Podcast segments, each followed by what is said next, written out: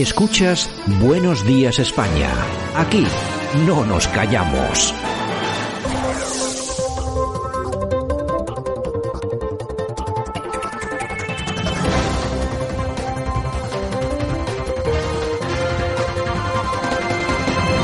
Y nosotros ya estamos en tiempo de análisis este 12 de octubre, Día Nacional de España. Lo hacemos este inicio de programa, esta portada, por supuesto, con el profesor Sergio Fernández Riquelme. Don Sergio, buenos días, ¿qué tal? Muy buenos días, Santiago. Bueno, ¿qué tal el día, el 12 de octubre? ¿Se presenta bien o qué? Eh, sí, un día maravilloso, como bien sabes, eh, a celebrarlo con los amigos, con la familia y defenderlo, pues, qué bien, qué buena falta hace. Bueno, eh, luego vamos a comentar, eh, porque seguramente que habrá, hacemos un repaso a algunos de los actos que se pueden celebrar hoy, como estamos eh, a una hora que es temprana, las personas que nos escuchan todavía están a tiempo de poder ir a, alguno de ellos si quieren, pero lo que sí me ha llamado poderosamente la atención, Sergio, es que eh, mucha polémica, mucha polémica, pero el 12 de octubre la fecha sigue trayendo a las librerías eh, muchos nuevos libros, ¿no? Muchos nuevos títulos. Sí, porque es un tema candente, eh, tanto por la defensa de la unidad de España como por la defensa del legado de los pueblos hispánicos en, en América, ¿no? Y leer, pues es, siempre es un bien para las personas y para la sociedad, y aquí po- podemos eh, señalar, ofrecer a los oyentes una serie de libros que pueden ser muy útiles para comprender lo que hicimos, lo que podemos hacer y lo que es necesario, creo, para reivindicar pues el legado de nuestros mayores, ¿no? Eh, empezamos con, con Fernando Díaz Villanueva, que ha publicado La Contrahistoria de España, un libro bastante interesante, donde pues reivindica que no somos tan extraños como a veces pensamos del resto del mundo, ¿no? Hemos cometido errores, hemos cometido aciertos, pero ante todo, pues somos un pueblo que ha aportado a la historia de la humanidad pues unos siglos bastante interesantes, ¿no? Eh, también otro libro eh, para conocer la, la, hispanidad, en este caso sobre nuestro legado en América, pues Borja Cardeluz ha publicado América Hispánica, otro libro donde se desmonta, creo que de manera bastante certera, pues toda la leyenda negra que existe sobre, sobre la presencia de los pueblos hispánicos en, en América Latina, en Hispanoamérica, el famoso libro de, de Roca Barea eh, y Imperiofobia, que tantas y tantas polémicas ha levantado ¿no? en los últimos años, polémicas bastante saludables porque la historia pues se demuestra otra vez que es una, una herramienta muy útil para las sociedades. Eh, ahora que se celebra el 450 aniversario de la batalla de Lepanto, pues eh, un libro colectivo eh, dirigido por Alex Claramund, Lepanto, la mar roja de sangre, que pues nos viene a contar la importancia de esta batalla, una de las batallas marítimas más importantes de, de la historia de la humanidad, ¿no? Eh, y que decidió fundamentalmente el destino de, de, Occidente, ¿no? Otro libro interesantísimo para conocer esta hispanidad es La leyenda negra, historia, historia del odio a España, de Alberto Ibáñez, eh, o Stanley G. Payne, el famoso Stanley G. Payne, sí. eh, en defensa de España, desmontando mitos y leyendas negras.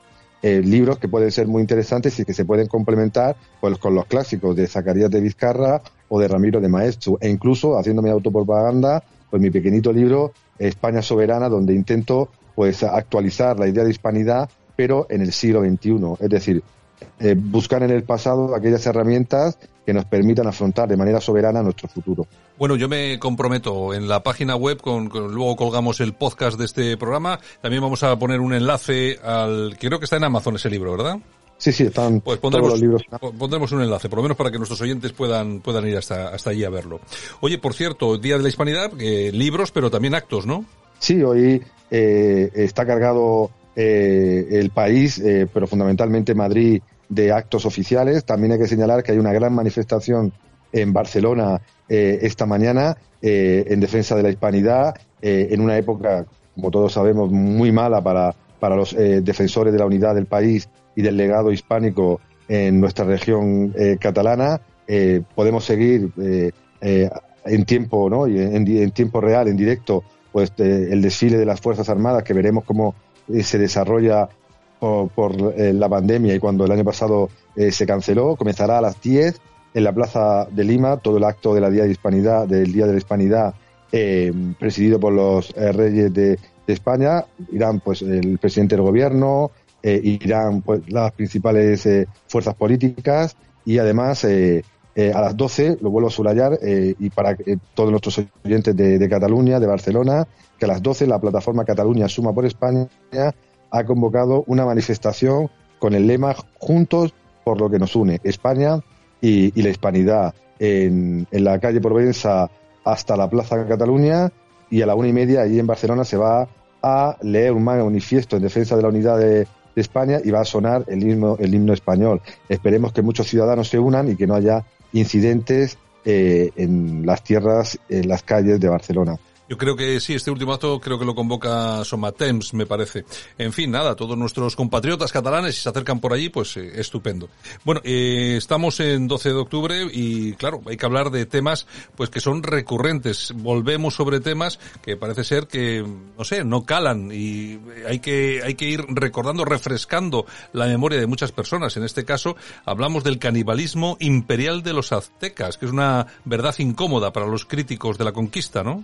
Claro, eh, nada mejor que, que los hechos históricos ciertos eh, para desmontar esta leyenda negra que es realmente en el siglo XXI un instrumento pues de la izquierda bolivariana pues para eh, romper con Occidente o para intentar captar el voto de las minorías o de los grupos históricamente postergados, pero que son postergados realmente por ellos mismos, ¿no? Una cortina de humo como siempre, ¿no?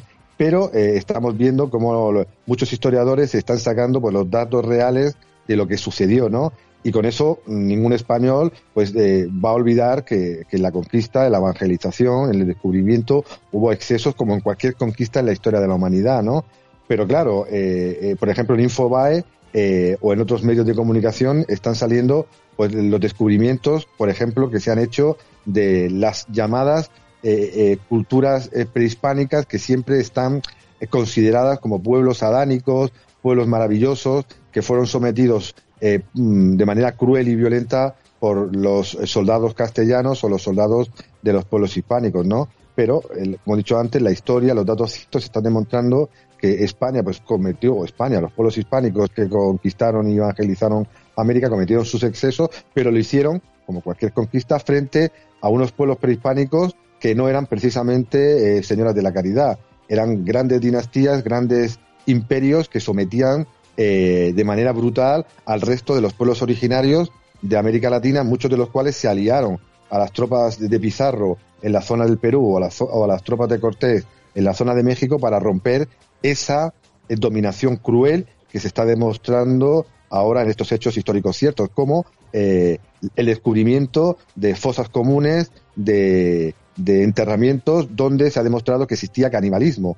Una leyenda que parecía que los conquistadores españoles se establecieron sobre los conquistados eh, precolombinos, prehispánicos, pero que los datos actualmente están corroborando. España cometió, como es obvio, los eh, pueblos hispánicos, pues, eh, los excesos que cualquier civilización comete cuando lleva, llega a otra, pero la historia como ciencia nos está demostrando que eh, los pueblos hispánicos eran pueblos pues teocráticos, dictatoriales y que en este caso, como en la zona de México, eran pueblos eh, caníbales que sometían y se comían a los eh, indígenas de otras regiones que estaban bajo su yugo y que, como se está demostrando a día de hoy, se unieron a esas pocas, a esas poquísimas milicias castellanas o hispánicas que al final acabaron en muy poco tiempo con el imperio inca, por ejemplo, o con el imperio azteca. Bueno, tenemos un minuto. Eh, si te parece, vamos a tocar el tema del politólogo argentino Marcelo Gulló,